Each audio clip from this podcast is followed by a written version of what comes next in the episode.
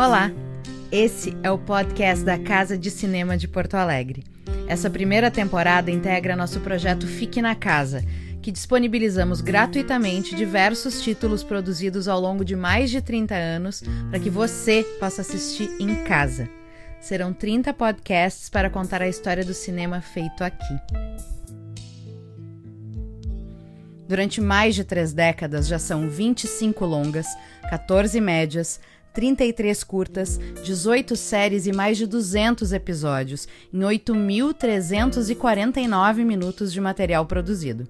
Nesses anos, muitas pessoas participaram da história da casa, e essa seleção é uma maneira de celebrar e homenagear os profissionais que já passaram por aqui e que construíram essa trajetória conosco. E agora, além de poder assistir algumas dessas produções no nosso canal no Vimeo, você também poderá conferir curiosidades e detalhes de cada uma dessas obras pelo nosso podcast.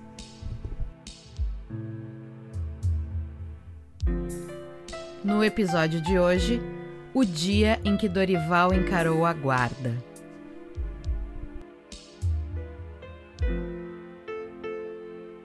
1986 foi o ano do cometa que ninguém viu, da Constituinte que era para ser exclusiva e não foi, da Copa que nós perdemos nos pênaltis e o Maradona ganhou com a mão, mas também com os pés. A ditadura estava oficialmente encerrada desde o começo de 1985. Mas com o Brasil ainda não vivendo plenamente em uma democracia em 1986, Vociferar em um filme palavrões contra militares de diferentes patentes era uma dupla provocação. Atiçar a plateia e correr o risco de ressuscitar a repressão.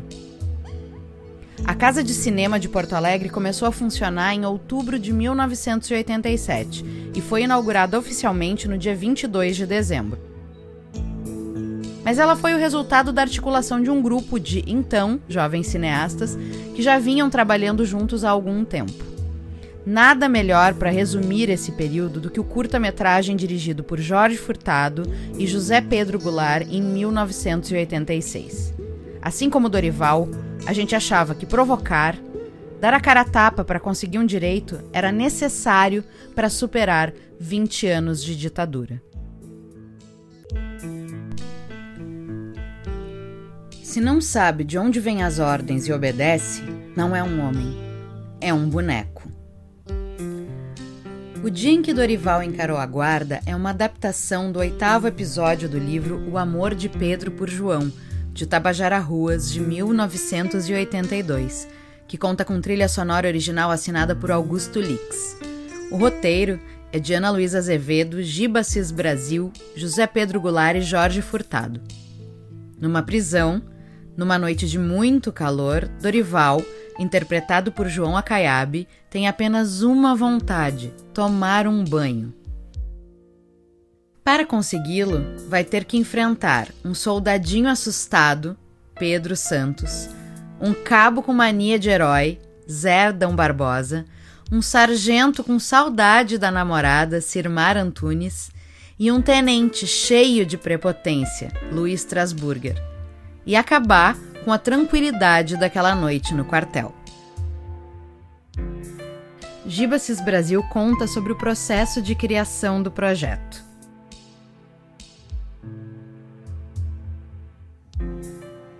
Em 1984, Jorge Furtado, José Pedro Goulart, Ana Azevedo e Marcelo Lopes, esse já falecido, criaram uma produtora chamada Luz Produções e fizeram um primeiro curta chamado Temporal, baseado num conto do Luiz Veríssimo, que eu montei e produziram uma peça de teatro das duas uma que eu escrevi junto com o grupo Vende-se Sonhos.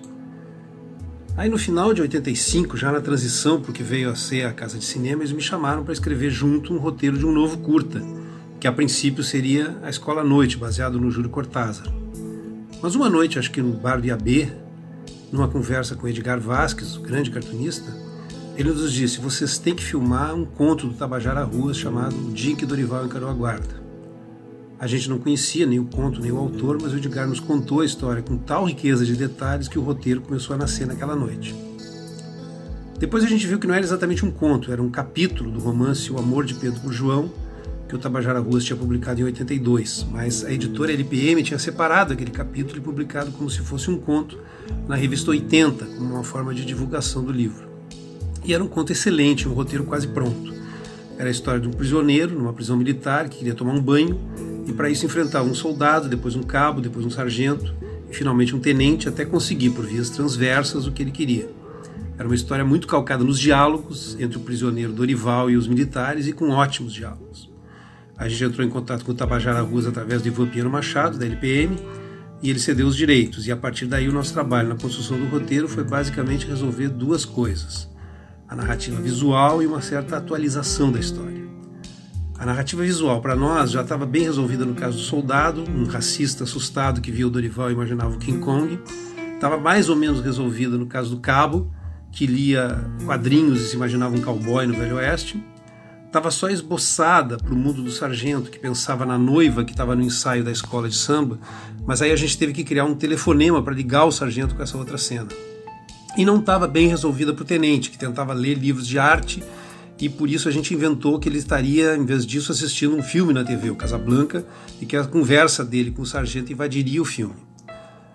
A atualização que a gente quis fazer na história talvez nem fosse necessária, mas o o Dorival e Carol Guarda era claramente uma história do tempo da ditadura militar, que nem seria publicada naquele período. E em 86 a gente já estava vivendo o governo Sarney, a tal da Nova República.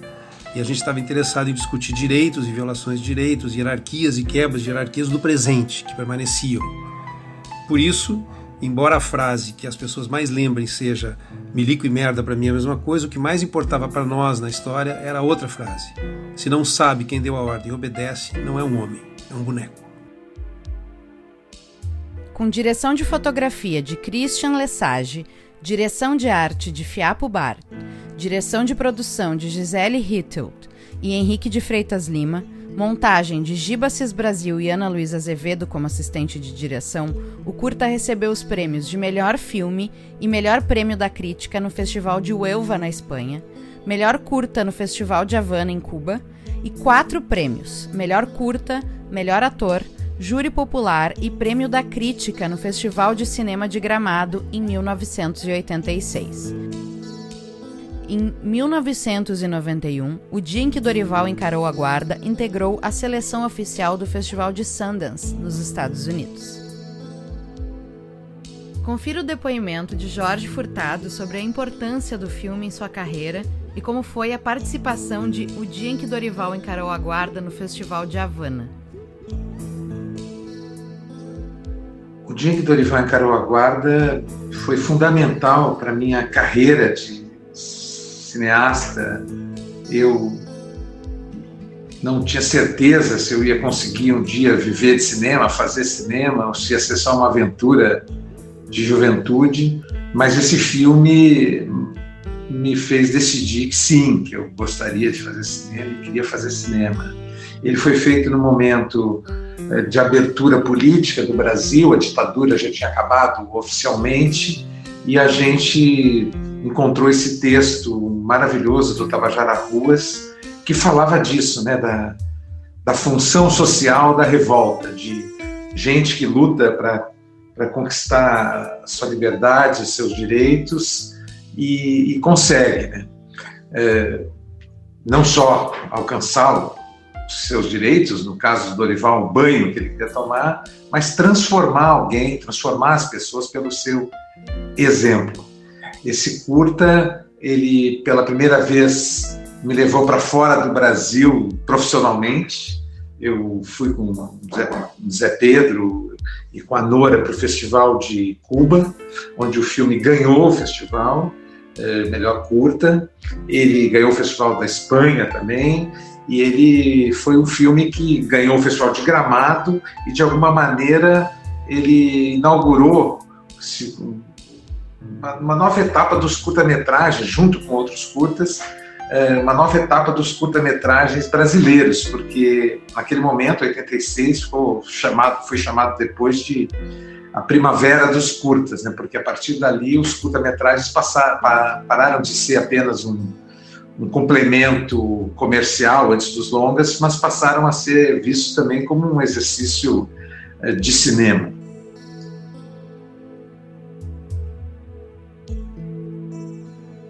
Tem muitas histórias para contar desse filme e, e, a, e a, talvez a mais interessante, a primeira, é, esteja relacionada com o Festival de Cuba, porque a gente foi para o Festival de Havana é, com o filme na mala. Tínhamos mandado uma outra cópia legendada antes, mas a cópia nunca chegou porque ela foi para a Espanha ganhou um festival de Huelva e não acabou não chegando a tempo em Cuba. É, em 86, o Brasil não tinha relações diplomáticas com Cuba ainda, era muito difícil fazer contato e tal, e o filme não chegou lá, mas a gente tinha levado essa cópia sem legenda e levamos o filme para ser exibido assim mesmo. Descobrimos no festival que não havia prêmio para curta-metragem. O filme estava só sendo mostrado, mas não ia ser premiado. E fomos para a sessão de premiação no último dia do Festival de Havana, o cinema Karl Marx estava lotado, um cinema enorme, acho mais de 13 mil lugares. Estavam lá Gabriel Garcia Marques, Jean Maria Volonté, Jorge Amado e o Fidel Castro também, claro. E, e o cinema lotadíssimo e a gente assistindo a premiação lá dos longas, fomos para ver a premiação dos longas. Aí, de repente, foi chamado para entregar um prêmio Francis Ford Coppola. É, o cinema se levantou, ficou todo de pé, ele entrou para entregar o prêmio. Ele é adorado em Cuba por causa do Chefão 2, que conta um pouco da história da Revolução Cubana. E ele se emocionou muito, e assim, nós também, imagina, Coppola ali entregando um prêmio e tal. Aí, quando todo mundo sentou, ele abriu o um envelope e leu o seguinte: que o júri decidiu criar um prêmio para curta-metragem de ficção e que o prêmio ia para o dia que Dorival encarou a guarda do Brasil. Nós levantamos, eu, Zé Pedro, a Nora, a Giza, emocionadíssimos, subimos no palco. É, tínhamos ficado sabendo naquele momento que havia um prêmio, que tínhamos ganho o prêmio e íamos receber das mãos do Coppola. Essa cena está filmada e é incrível. A gente estava muito emocionado e só ficamos sabendo muito tempo depois é, o que realmente aconteceu, que eu vou contar é, lendo um trecho do livro da Zélia Gattai.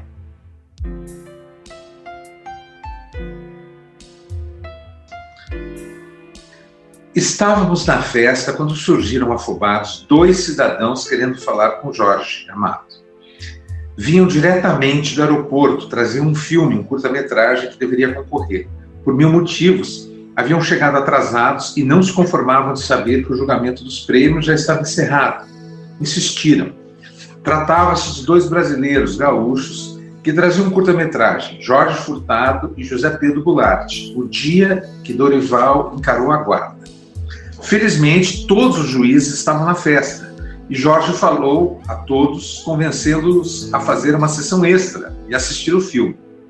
Resolveram assisti-lo naquela mesma noite e quando chegamos, eu acompanhando Jorge em todas as sessões, foi feita uma pergunta: o filme está dublado? Não estava. Não sei qual a razão, mas nós brasileiros entendemos o espanhol, mas eles não entendem português. Um impasse foi criado. Como jogar um filme sem saber o que dizem? Argumentou um dos juízes. Foi aí que eu tive uma ideia, juntei atrevimento e coragem me ofereci. Eu traduzo. E traduzi mal porcamente, mas traduzi, e eles entenderam tudo. O dia que Dorival encarou a guarda ganhou merecidamente nesse festival primeiro prêmio de curta-metragem.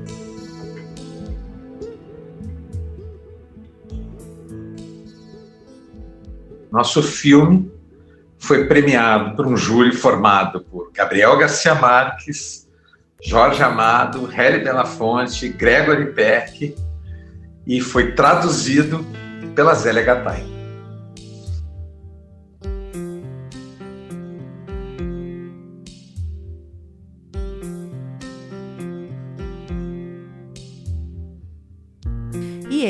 Foi o primeiro episódio da série sobre os 30 anos da Casa de Cinema de Porto Alegre. Você pode conferir o curta-metragem O Dia em que Dorival Encarou a Guarda no nosso canal no Vimeo. E para saber mais sobre a Casa de Cinema e seus projetos, acesse www.casacinepoa.com.br.